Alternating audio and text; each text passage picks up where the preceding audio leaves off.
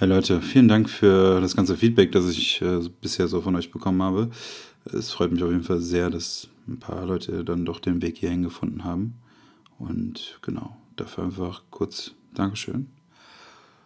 Schreibt mir gerne weiterhin unter die Folge oder bei Instagram oder sonst irgendwo, äh, wie ihr die Folge fandet, was ihr gut oder scheiße fandet. Das, das hilft mir. Die heutige Folge wird ein bisschen anders als die ersten beiden. Denn äh, ich habe eine kleine Kurzgeschichte geschrieben und mitgebracht. Sie trägt den Titel Der Küchentisch. Und es wird ein paar Folgen geben, die einfach Stories sind, Kurzgeschichten. Ähm, könnt mir gerne schreiben, wie ihr das findet. Und genau. Es wird also heute weniger um meine eigene Meinung, um das Weltgeschehen oder um Politik gehen. Auch wenn man dieser Tage schwer drum rumkommt und eigentlich die Folge dafür nutzen könnte, ähm, die ganze Folge Fick die AfD ins Mikrofon zu schreien.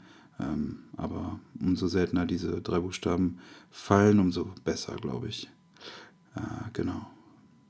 Heute soll es also um ein anderes Thema gehen oder vielmehr um eine Situation oder ein Gefühl, das vielleicht einige von euch kennen werden, aber selbst wenn nicht. Ich äh, wünsche euch ganz viel Spaß mit dieser Kurzgeschichte. Keine Ahnung, was dich gerade so traurig macht. Vielleicht ist es nur die Tatsache, dass wir gerade bodenlos tief in dieses Glas geschaut und deine Emotionen dann ganz plötzlich auch eine Stimme haben. Ich vermisse dich, sagt sie. Schluchzend schaut sie mich dabei an. Ich bin etwas überfordert und weiß nicht so recht, was ich antworten soll, während die Tränen tropfen das Eingangslicht über ihre Haustür reflektieren. Ich, ich bring dich hoch. Gib mir deine Schlüssel, antworte ich und ertrage dabei kaum, dass sie weint.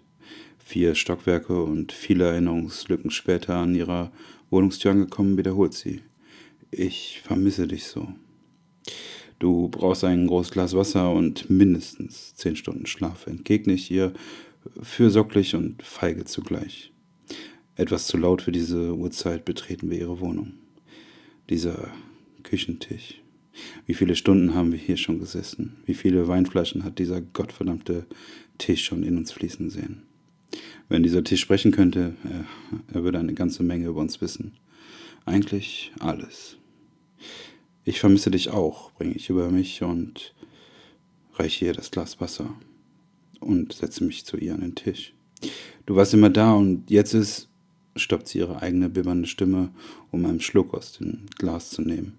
Du bist betrunken, spiele ich ihre Aussage runter. Nein, wir sind betrunken, streckt sie mir ihren Zeigefinger entgegen und tippt meine Nasenspitze mehrfach an, während das unabgesetzte Glas ihre Lippen noch immer berührt. Es folgt unsere typische Stille, die, die Stille mit ihr, die immer die schönste war. Eine Stille, die wir uns immer gegeben hatten, keine peinliche, ich weiß nicht, was ich sagen soll, Stille oder symbolische Langeweile, sondern eine nur mit Blicken abgesprochene Stille, eine Stille, eine Stille, die Raum geben soll für Gedanken.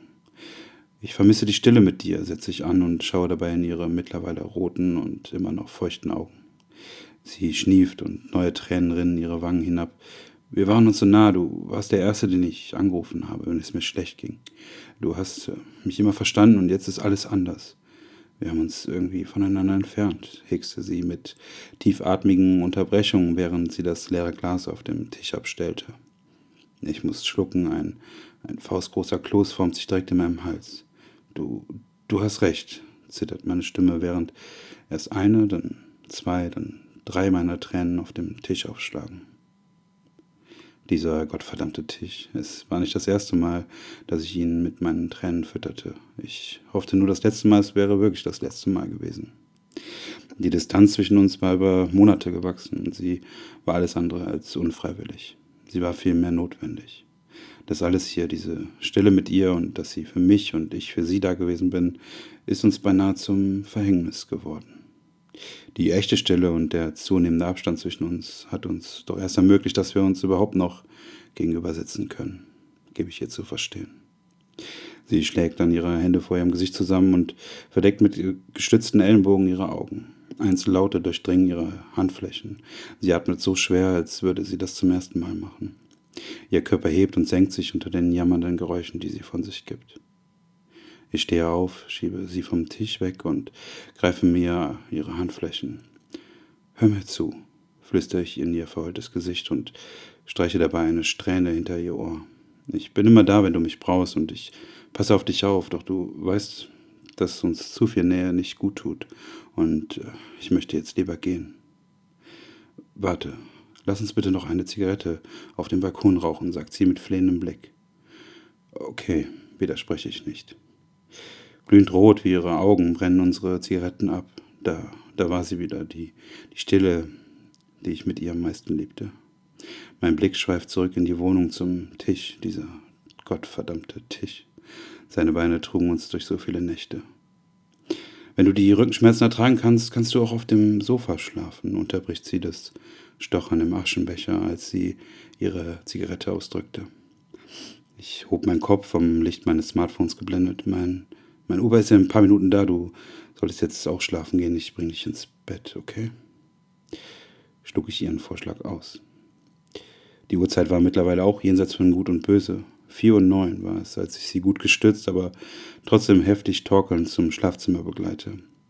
Am Bett angekommen konnte ich ihr gerade noch so aus den Schuhen helfen. Mein Uber wird wohl jeden Moment da sein, dachte ich, als ich ihr mit einem Kuss auf die, auf die Stirn versicherte, den Rest, den schaffst du allein.